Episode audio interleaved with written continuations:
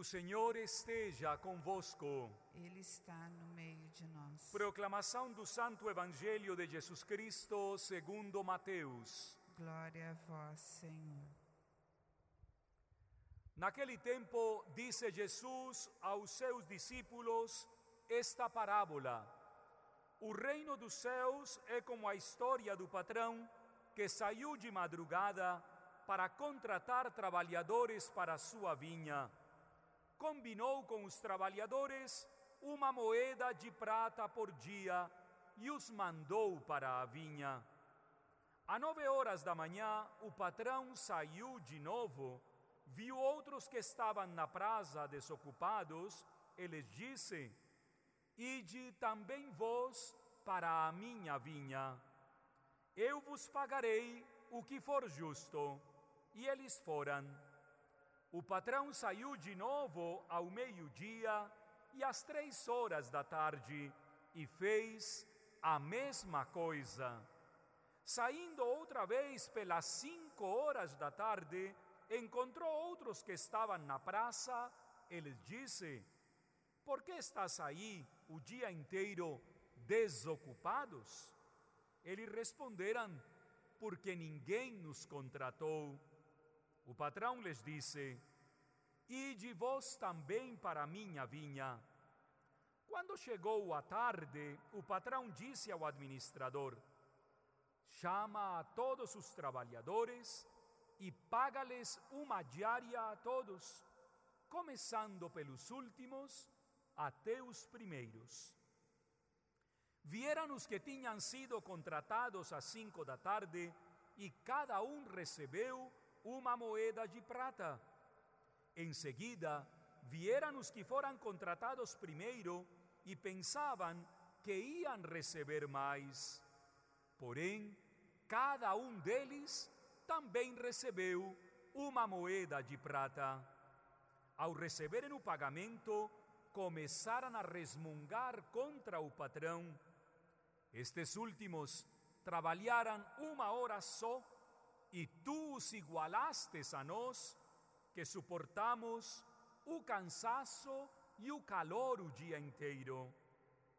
Então o patrão disse a um deles: Amigo, eu por acaso fui injusto contigo? Não combinamos desde o começo uma moeda de prata? Toma o que é teu e volta feliz para tua casa. Eu quero dar a este o que foi contratado por último, o mesmo que dei a ti.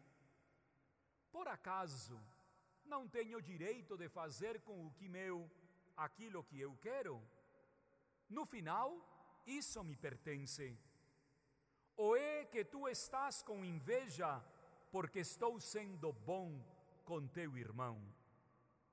Assim os últimos serão os primeiros e os primeiros serão os últimos. Palavra da salvação. Glória a vós, Senhor.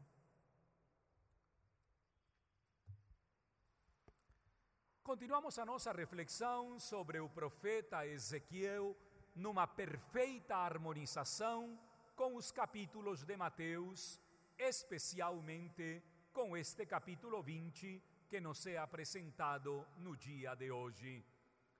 Ontem, o profeta Ezequiel veio mostrar uma situação muito forte na vida do povo: a soberba, a arrogância.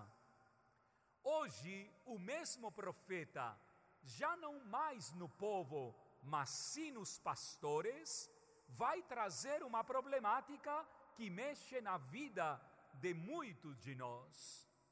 O problema da ganância e da inveja. O profeta vai dizer que os pastores começaram a ganhar demais por conta das ovelhas e foram se esquecendo da sua missão de pastores. Deixaram as ovelhas fracas, não cuidaram mais das ovelhas perdidas e fizeram algo verdadeiramente terrível. Se cobriram com a lã das ovelhas. Em outras palavras, pastores gananciosos.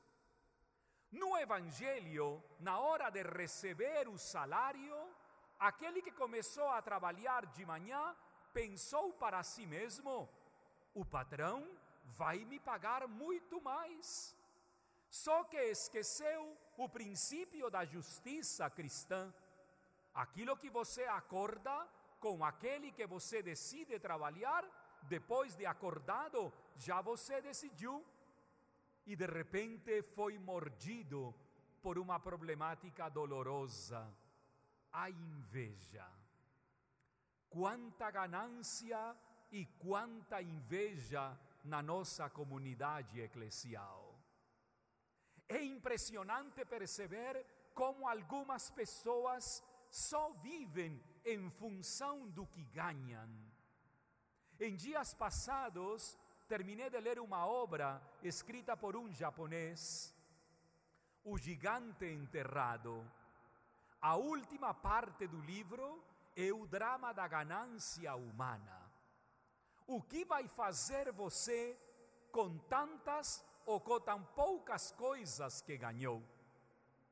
Ontem, o perigo das riquezas que nos enseguecem, e hoje, o drama da inveja quando você olha o seu irmão que tem coisas diferentes de você. As pessoas invejosas, para mim, têm um problema psicopatológico traumatizado na vida espiritual. Os invejosos nunca rezam pelos seus irmãos, rezam por si mesmos para quem sabe um dia viverem como seus irmãos.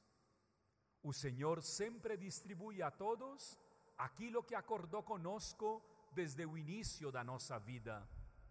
Vivamos felizes com o que temos e realizemos-nos com o que somos. As pessoas invejosas não tenham medo de doar-se pelos outros. A inveja só se cura se doando, se entregando sem esperar recompensa.